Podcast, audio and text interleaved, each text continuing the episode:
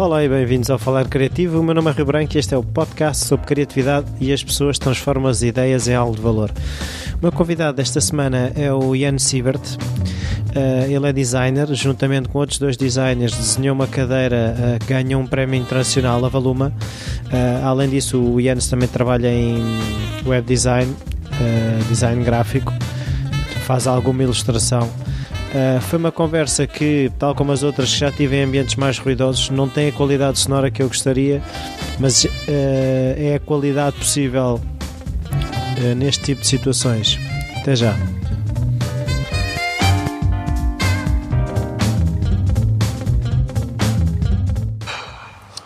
olá, Jens.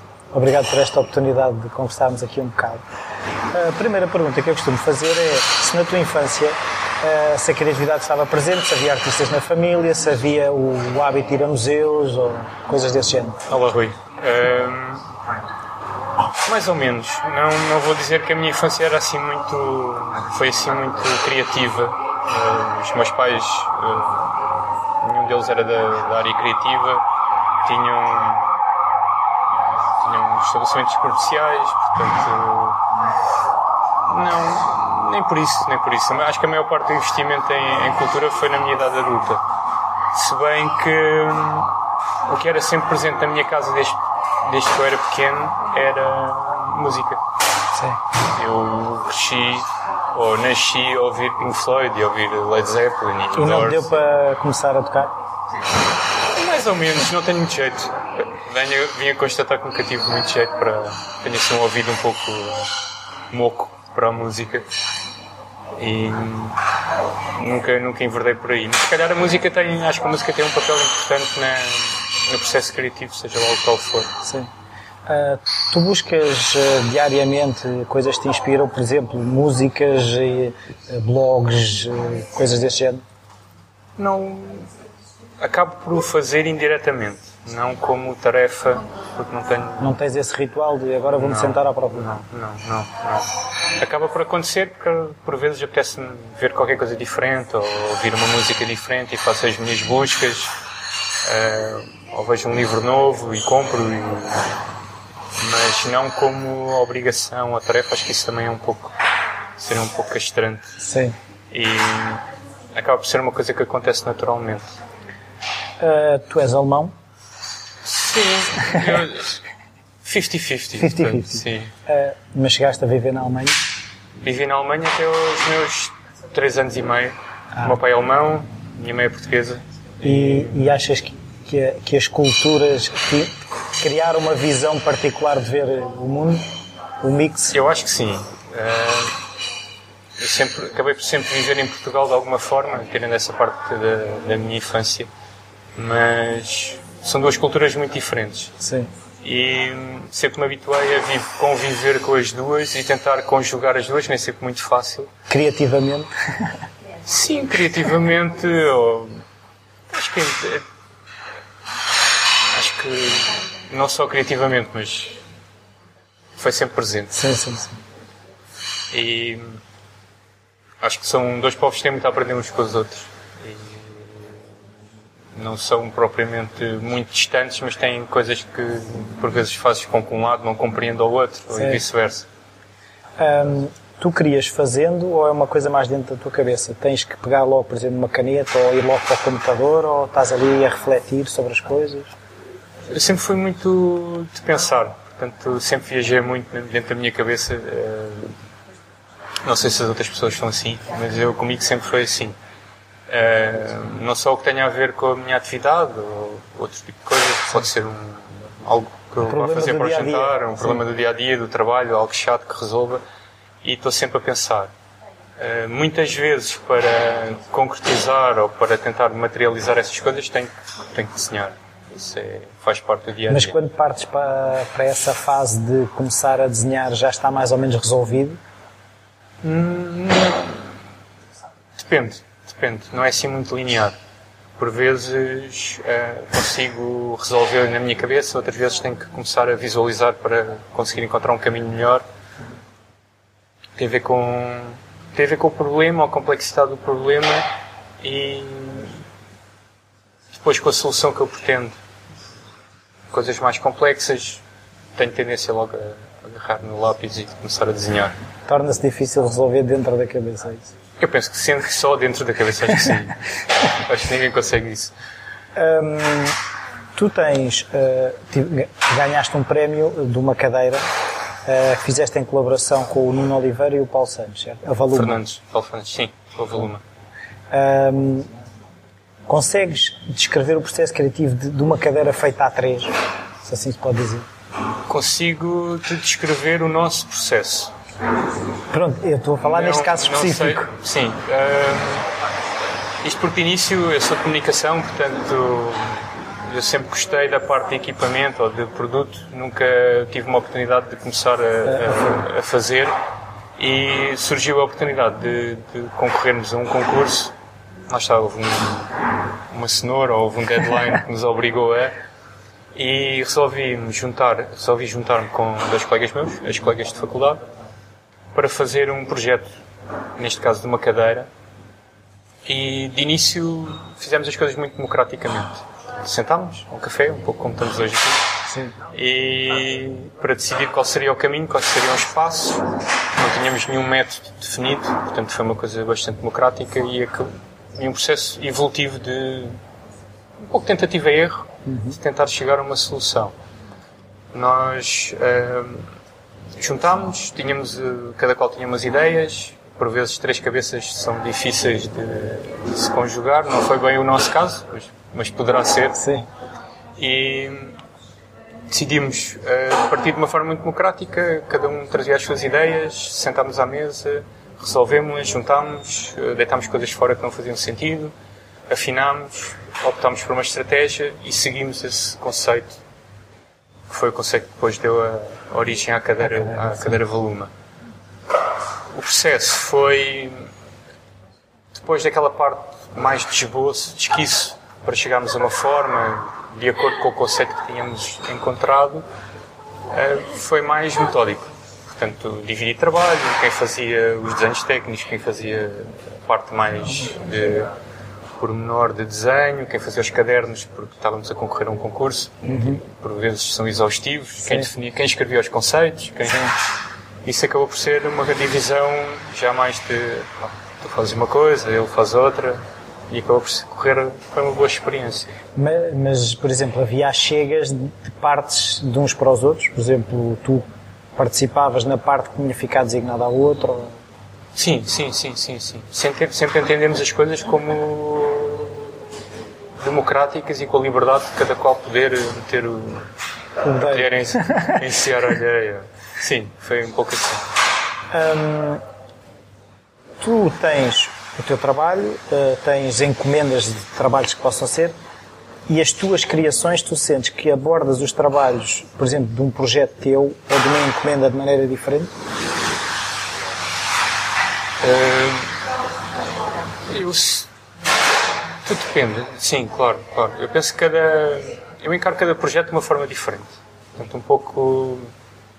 tem a ver com o que as pessoas querem. Eu acho que é muito importante, pelo menos na área do design, não sei se noutras áreas criativas assim o será, mas eu calculo que sim, um, tu corresponderes sempre àquilo que é, que é expectável, não de uma forma óbvia, mas pelo menos satisfazendo uma necessidade, seja ela sim. qual for. E cada projeto é um projeto e tem que ser moldado nesse sentido. Portanto, há que perceber uh, as necessidades, há que perceber onde é que nós podemos acrescentar valor, porque se nos contactam enquanto especialistas da área criativa temos que acrescentar valor Sim. e perceber onde é que esse valor pode ser acrescentado de uma forma útil para o cliente ou para a finalidade desse projeto. Eu acho que isso é uma coisa muito importante. Uh, mas, por exemplo, se for no caso da cadeira, não havia propriamente um cliente. Mais ou menos. Mais ou menos. Não havia um cliente, havia um. Havia um, um regulamento, portanto, Sim. havia já um, um esboço daquilo que seria as, necessidades desse concurso uhum. ou desse júri e depois quando nós nos juntámos para fazer o uh, delinear uma estratégia para, para a peça que íamos desenhar nós tentámos perceber aquilo que poderiam ser as necessidades de quem é o júri desse concurso, uhum. no que é que ele se enquadra uhum. e no panorama nacional também um pouco.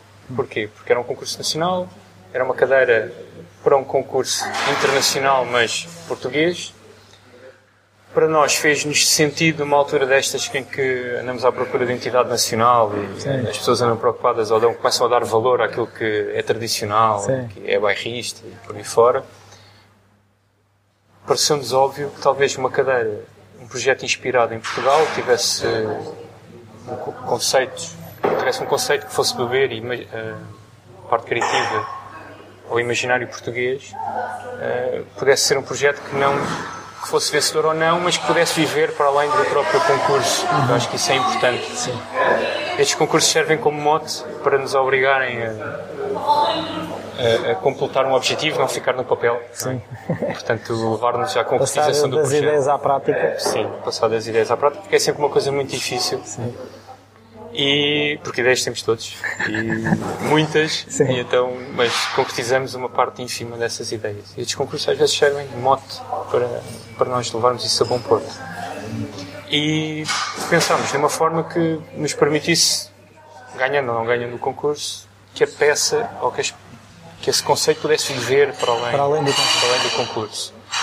E, esse, e pareceu-nos óbvio que teria que ir para além daquilo que o júri pedia e ser uma coisa que tivesse uma identificação com algo. Neste caso, nós procurámos algo que fosse nacional. E, de alguma forma, penso que conseguimos. Sim, Uh, não ganhámos o concurso português, mas ganhámos um concurso internacional que parece-me que é muito mais interessante ne- em termos de projeção. até da projeção daquilo que queriam, que era, da- da- no fundo, do ser português. Não? é? Sim, exatamente, exatamente. Temos sempre a ideia de que aquilo que é nacional não é assim tão bom, Sim. mas uh, pelo menos no panorama criativo não temos nada que nos envergonhar daquilo que, que os portugueses fazem. Hum, tu, eh, pelo que eu estive a ver no teu portfólio, tu fazes design gráfico, ilustração, eh, design de produto, branding.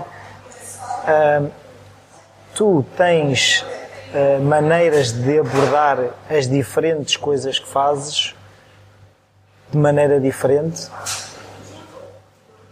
Uh, eu acho que não sei responder a isso. Uh, é assim, eu abordo Tu por exemplo, tu fazes recolha de referências para os trabalhos, por exemplo, para teres as tais ideias, procuras inspiração? ou- É um misto, eu faço sempre uma busca. Uh, acho que é saudável fazer uma, uma pequena pesquisa sobre o que existe, ou sobre pelo menos as ideias que nós temos. Uh, isso ajuda a contextualizar e a tornar o conceito muito mais redondo e mais uh, polido e traz-nos uh, menos dissabores numa fase mais evoluída do que qualquer que seja o projeto, porque Claro.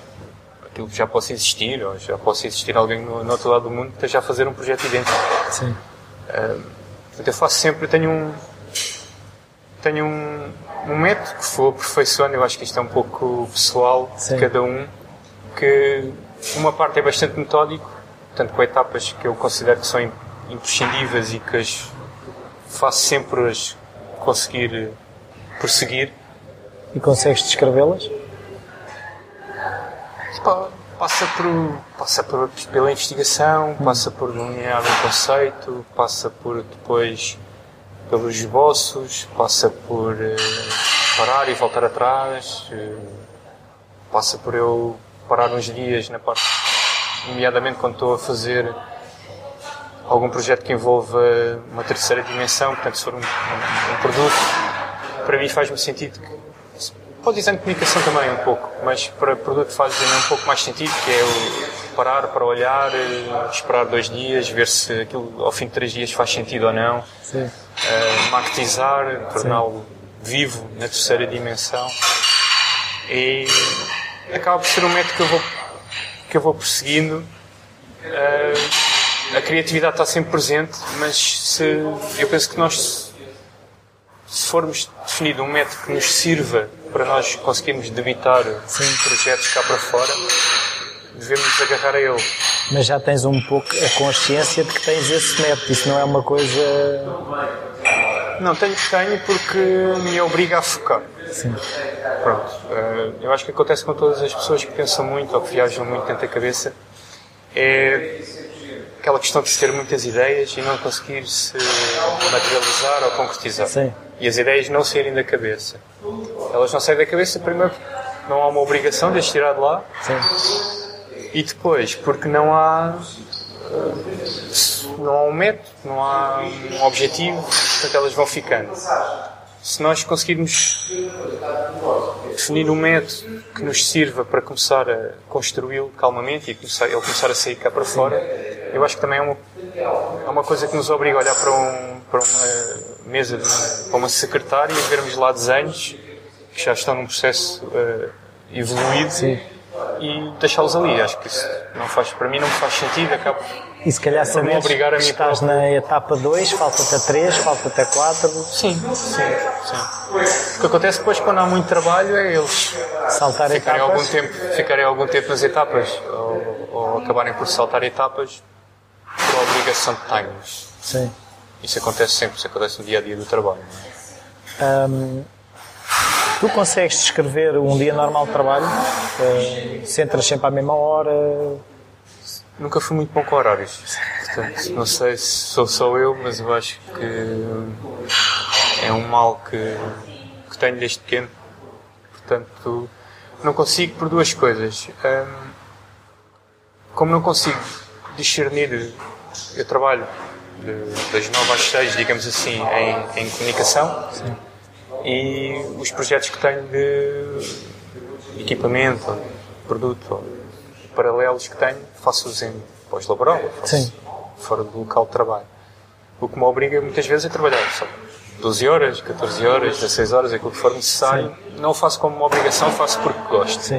Uh, tento procurar fora do, fora do horário de trabalho os projetos que eu faça de complementares. São projetos que eu acho interessantes, não são coisas chatas, isso eu não faço. Sim. Ahm, portanto, entro no trabalho 10 horas, normalmente, e até às 19. Eh, Estou em frente ao computador. E geres o teu tempo ou tens que gerir com, com outras pessoas? Giro com outras pessoas, eh, sou um pouco autónomo nos projetos que faço, portanto tenho um- uma responsabilidade acrescida pelo, pelo facto de ser autónomo, mas dá-me alguma flexibilidade de ir gerindo os meus tempos e os meus projetos. Eh, fora do trabalho, acabo por voltar outra vez em frente ao computador. Sim. Sim, é- é uma coisa muito normal eh, para mim, Mas eh, tu se- sentes-te obrigado a fora do trabalho ter essas rotinas de fazer coisas tuas ou, Sinto, ou seja, se há uma certa insatisfação no meio disso tudo, faz com que queiras fazer coisas, não é? Porque se estivesse tudo bem, saías às 6 ou às 7, ias para casa e estava feito. Eu acho que não consigo diferenciar um pouco a vida pessoal da área do design. Portanto, isto está- acaba por estar tudo interligado. Nem que seja pelo facto de, de um designer estar sempre à mão do amigo, ou estar sempre à mão de uma pessoa conhecida que pede para fazer, "Epá, faz-me Faz-me um isto." logotipo, é? Faz-me um logotipo, vou abrir uma loja, faz-me aí um- uma decoração para uma loja. Pronto, Isso está sempre muito presente. Sim. E, e depois por questões de interesse pessoal, eh, se não tiver, se não me obrigar a mim mesmo a fazer qualquer coisa, começo a entrar naquela rotina do trabalho e começo a achar o trabalho talvez um pouco, o trabalho rotineiro um pouco mais chato Sim. e menos gratificante pelo facto de, se calhar, os projetos, aí não sou eu que os escolho, pelo menos de uma forma tão aberta, de não serem aquilo que eu quero fazer realmente e que me dá prazer. Eu acho que as pessoas devem perseguir aquilo que lhes dá prazer, independentemente da, Sim. às vezes, da área de formação. Sim. Ah, eu sou licenciado em Design de Comunicação. Não tenho. Não tive qualquer experiência prévia em design de equipamento. Portanto, desenhar peças de mobiliário, para mim sempre foi um, um desejo, mas não. Mas isso não é impedimento, se houver a tal vontade. é? Sim, sim, sim. Primeiro sempre aprender, não é? Sim. Acho que o, o processo. Mas a, a- a criatividade também está presente no teu trabalho no dia a dia. Sim, sim, completamente. completamente. Mas pronto, muito mais relacionado com marcas, relacionado com, com branding, com comunicação, com design gráfico. Pois. hum, eu- há uma, uma coisa que é. O afastamento relativamente ao trabalho, o teu é, é, pelo que eu estou a perceber, é uma coisa difícil, não há propriamente um afastamento ao há. Tu tens necessidade de, pá, sexta-feira à noite, por muito que tenha que ir fazer projeto meu, não vou. Ou sábado, ou seja, ao fim de semana, está reservado para ir fazer desporto, whatever. Às vezes faço isso. Eu, isso também é obrigatório fazer de vez em quando, senão nós éramos completos bichos do mato. É preciso de vez em quando dizer que é Mas sentes que isso faz falta, esse afastamento? Isso faz falta, faz falta. Momentos de pausa fazem sempre Sim. falta. Sim. E encaixas no dia a dia ou é só ao fim do dia? Não, encaixo no dia a dia. Encaixo no dia a dia. momentos para, para, ver televisão, ir ao cinema, ir jantar com amigos, uh, ir viajar ou passear, isso é obrigatório. Sim. Aliás, faz parte do processo de qualquer criativo ver coisas. Sim. Portanto, eu acho que o melhor que se pode fazer é viajar, uh, visitar museus, ver exposições, conhecer pessoas, uh, ir a restaurantes diferentes. Portanto, Arranjar material, no fundo. Sim, enriquecer a cultura visual. Sim. Uh, há pouco disse que a minha infância não foi assim muito. Não vivia num ambiente propriamente muito criativo, embora os meus pais nunca me tivessem privado de desenhar ou de, ou de passear, mas tive uma infância muito relacionada com as viagens porque como tenho família na Alemanha e, e também na Noruega, acabo por ter sempre nos verões andado a passear de um lado para o outro. E parece que não, uh, o ato de viajar acho que é o aquilo mais importante que se pode ter para qualquer mente criativo, porque as diferenças culturais, as diferenças de estéticas, não é preciso ir a museus, basta olhar nas ruas, basta comer um prato de comida Sim. aqui ou no, na Noruega para perceber que esteticamente somos muito diferentes. A estética é diferente da, da, cultura dos povos. Até o relacionamento entre as pessoas cria. Sim, é? sim, sim. Cria relações diferentes que pode. pode um, relativamente ao arriscar ou estar disponível para ser criticado, como é que tu fazes essa gestão? Lidas bem com a crítica? Uh, lido bem com a crítica. É digamos, eu suporto a crítica. Não, acho que é um processo evolutivo. No início da, da minha atividade não, não lidava muito bem. Nunca foi, nunca tive uma personalidade muito temperamental, uh, portanto acabo por uh, ficar com tudo cá dentro, o que me deixava algo estressado. E Sim. então uh, aprendi a lidar com isso. Acho que é uma coisa que se aprende a lidar. Mas o medo de falhar impede de fazer coisas? Não, não. Ou seja, de, de género, ah, eu até me apetecia fazer isso, mas depois vão dizer isto, vão dizer aquilo. Não, não, isso não. não. não. Hoje em dia não. No início sim. No início sentia-me sentia inibido. Sim. Por. Uh, sabes que a crítica na, nisto que é, na, nas indústrias visuais, chamemos assim, por exemplo, no design, é às vezes fere, porque uma pessoa mete tanto de nós, nós metemos tanto de nós na, nas peças e nos desenhos Sim. que fazemos é quase como um. Não estão a criticar a peça, estão a criticar-nos a nós, é isso. Sim, sim. E ao início tinha grandes dificuldades em diferenciar esses dois mundos.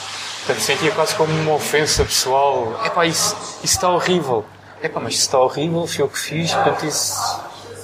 É uma crítica pessoal, não é? Sim. Uh, com o tempo, como a crítica é tão presente sempre, é muito fácil quem não percebe de design de comunicação, seja lá do que for, olhar para, uma, para um objeto ou para um desenho e dizer, pá, não gosto, é feio.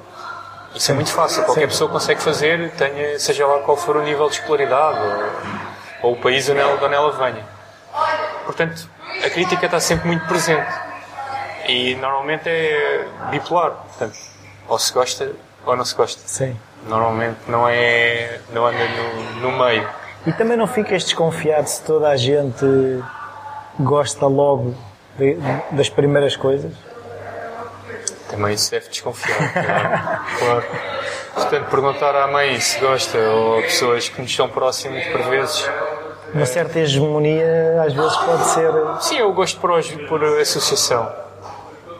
Eu gosto de, gosto de ti, portanto gosto do que tu fazes. Claro. Uh, ok, mas não, não é uma crítica válida. Sim. De qualquer forma, acho que a crítica é importantíssima nesta área. Sim. E um, um, uma parte do meu método, por assim dizer, passa por uh, mostrar os esboços e os desenhos que estou a fazer a determinadas pessoas que tenho identificadas no meu universo pessoal como pessoas que fazem críticas válidas. Sim. Eu acho que isso é importantíssimo. Porque senão uh, o design propriamente deve servir um propósito. Deve ser, e esse propósito deve estar ligado a uma função e deve ser uh, útil naquilo Sim. que, para além do, da estética que ele tem. Então deve ser, deve ser mostrado às pessoas numa fase de, já um pouco avançada de, de, de conceito e de desenho, de maneira que nós tenhamos um, um retorno da, daquilo que é um, uma primeira opinião das pessoas, porque uhum. nós fazemos coisas para pessoas. Sim. E é como fazer um prato de comida e não o provar. Sim. Não faz qualquer sentido. Portanto, só tirar uma fotografia. Sim, só tirar uma fotografia ninguém vai dizer se, se a comida estava saborosa Sim. ou não. E, e, portanto, e acho que é perigoso não, não o fazer. Então eu faço. faço. E nesse aspecto lido bem com a crítica. Sim. Sim. Os teus projetos uh, fora uh, do trabalho ou sem ser encomenda, ou seja, tu tens coisas que agora está-me a apetecer fazer uma cadeira. Qual é que é o critério para escolher esse tipo de projetos ou não tens esse tipo de projetos? De vez em quando tenho, não, não de uma forma assim muito sistemática ou contínua. Por vezes tento procurar um. Não digo que é uma cenoura, porque não, não, é, não anda atrás de uma recompensa, mas se calhar aquela, aquele empurrão para o deadline para me obrigar a fazer qualquer coisa. Uhum. Por vezes uh, os concursos são coisas interessantes, são, são ferramentas interessantes, não com o objetivo de empírico de se ganhar, ou seja lá o que for, mas com o objetivo, claro, não se entra num concurso para não ganhar, mas uh, muito com o objetivo de nos obrigarmos a. Uh, acho que... Mas isso acaba por funcionar quase como uma encomenda. O que eu estou a dizer é: sim, sim. tu encontrares um problema que tu achas que tens uma solução para resolver. Isso não te acontece? Pontualmente já me aconteceu, uh, mas não tão essa, essas coisas às vezes ficam, ficam acabam por ser daquelas coisas que ficam na cabeça. Sim. Quase numa bucket list, tipo, a resolver. É pá, eu resolvi isto muito melhor, ou tinha uma ideia para resolver isto, mas depois não. Ou porque não há, não vislumbro uma, uma saída concreta para aquilo, ou porque não vejo um objetivo, ou não vejo como apresentar a ideia, ou não vejo como é que, que a ideia seja acolhida, então acabo por não.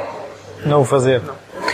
Há dias em que te apetece ter outra profissão ou nem por isso? Já me apeteceu. O quê? Já me apeteceu. Já me apeteceu ser, sei lá, cozinheiro. Cozinheiro. Ou, por vezes, hum, algo mais tarefeiro. Menos, que me queime menos os neurónios. Que não te obriga a pensar quase. Sim, sim, sim. Hum, a profissão de, de, de design ou qualquer área criativa uh, acaba por recorrentemente estar a precisar que exercitemos os neurónios. Isso é fabuloso. Sim. O problema é que por vezes apetece-nos, sei lá, estar a escrever texto no Word ou uma coisa qualquer que não me obrigue a estar a pensar. Acho que isso aí é um sinal que é preciso fazer uma pausa qualquer. Sim. Tirar férias ou ir o fim de semana para fora.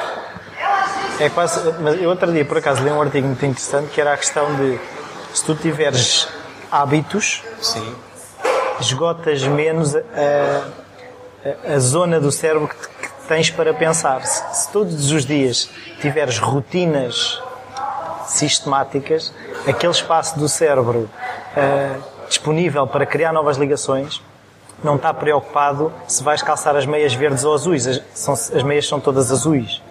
Uh, eu acho que era capaz de ser um, bom caminho uh, as pessoas criativas terem mais rituais, mas há um bocadinho a associação de free spirit quase. Yeah, confesso, confesso que eh, é uma luta constante, pelo menos para mim, que até me considero uma pessoa algo sistemática. Talvez vá buscar isso ao meu lado germânico, não sei. Mas, eh, Depois o lado português infiltra-se. Infiltra-se e eu chego atrasado. Portanto, é a história da minha vida é estar sempre atrasado. Uh, isso tem a ver com, com uma flexibilidade de comportamento associada a, talvez à maneira de pensar Sim. Que, que acaba por descurar uma outra parte. Por, daí a importância de definir um método, ou pelo menos nós temos, descobrirmos em, em tempo útil um método de trabalho. Como é que funcionamos, não Sim, eu penso que sim. Um método que há, há, há, muitos livros que falam sobre isso, que especulam sobre eventuais métodos que uma pessoa pode ter. Não é? Há um livrinho muito pequenino que é A Technique for Producing Ideas, descreve um método, é assim, não é muito diferente daquele que tu tens. Sim, há, há outros. Há, há, por exemplo, um livro interessante do Bruno Munari que é Das Coisas Nascem Coisas, que de uma forma muito.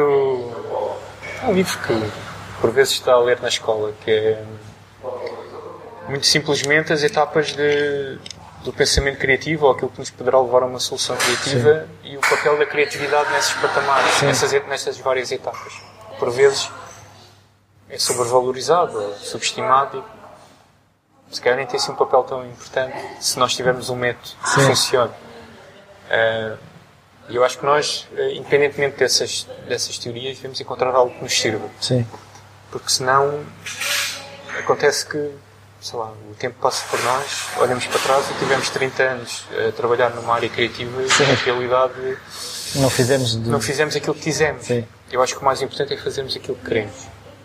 Porque trabalho acabamos por fazer de alguma forma. Sim. Auto-obrigados ou obrigados pelo patrão Sim. ou pelo sistema, Sim. fazemos. Mas uh, não, fazer, não fizemos aquilo que queremos. Sim. É? E, e, eu acho que isso é que é importante. Pelo menos chegar, ao, chegar a uma etapa de dizer, pelo menos eu tentei e levei alguns projetos a bom porto. Sim. Eu acho que isso é gratificante. Há alguma coisa no processo criativo que achas importante que não tínhamos falado? Posso dizer uma coisa que para mim às vezes faz sentido, na minha pessoa. Uh, faz-me sentido rodear-me de pessoas que me possam ajudar ou contribuir no meu processo. Sim. Há, isto é muito pessoal, portanto, há pessoas que gostam de trabalhar sozinhas porque não lidam bem com, com o contributo dos outros, porque também não lidam, não conseguem partilhar o processo, têm um processo muito fechado. É o que funciona com elas, excelente. Sim. Comigo tenho tido tendência, nos últimos, pelo menos nos últimos anos, tem sido uma coisa evolutiva a tentar-me juntar ou rodear de pessoas que me possam complementar ou que eu as possa complementar a elas. Sim. Uh, o, o, projeto da Cadeira Valuma foi, foi uma coisa que, que evoluiu nesse sentido. Portanto, fez sentido sermos, uh, sermos um grupo. Sim. Uh, e por vezes não há que ter problemas em trazermos para um projeto que é nosso, uma ideia nossa, outra pessoa que pode. Porque há pessoas sempre que são melhores a fazer determinadas coisas do que nós. Sim. E, e por vezes visões uh, paralelas são excelentes e projetos partilhados muitas vezes são melhores do que projetos feitos só por uma cabeça. Seja numa equipa em que um é o diretor criativo ou responsável criativo Sim. e lidera a equipa, ou seja, numa perspectiva mais democrática, embora eu calculo que a perspectiva mais democrática é um pouco mais difícil. Sim. Uh, mas rodear-nos de pessoas que, que, nos possam complementar e contribuir, eu acho muito importante. Até para o processo de nos obrigar a. Sim. Portanto, já não tenho que contar só com o meu impulso, nós obrigamos. Aí já não é a cenoura, já é o pau. Sim, sim, sim. É o pau, a palmada nas costas. Sim. Sim. É um bocado quase criar. É um empurrão. Sim. É um empurrão. Ficarmos respons responsabilizados sim, de apresentar sim, alguma sim, coisa sim. e sair da cabeça. Sim, sim. E se as pessoas forem, de alguma forma, não diria responsáveis, mas se, se viverem o sonho de concretizar aquele projeto, eu acho que as coisas eh, são levadas a bom porto. E funciona, pelo menos para mim. Tá, muito obrigado. Até à próxima. Obrigado.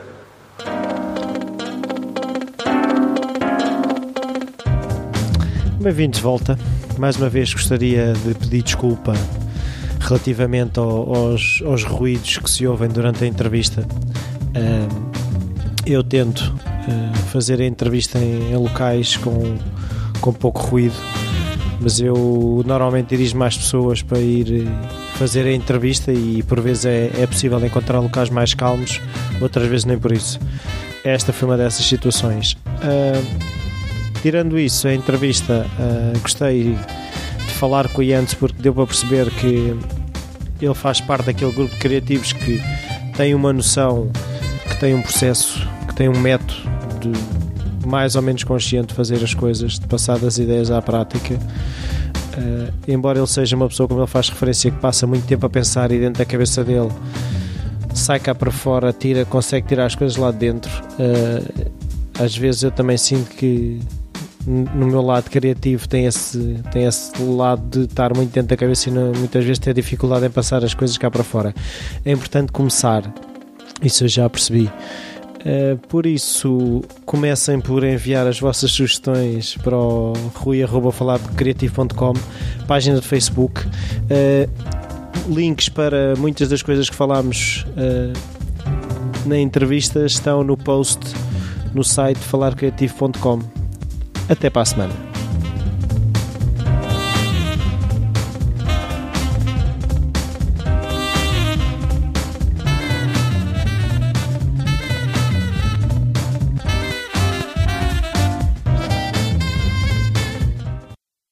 Se dentro das pessoas que ouvem o falar criativo uh, tivermos pessoas que percebam como é que se gravam entrevistas com um bom som em ambientes ruidosos, eu agradeço a ajuda. Se puderem enviar um e-mail a dar umas dicas para rui.falarcreativo.com ou mesmo através da página do Facebook. Tá, obrigado.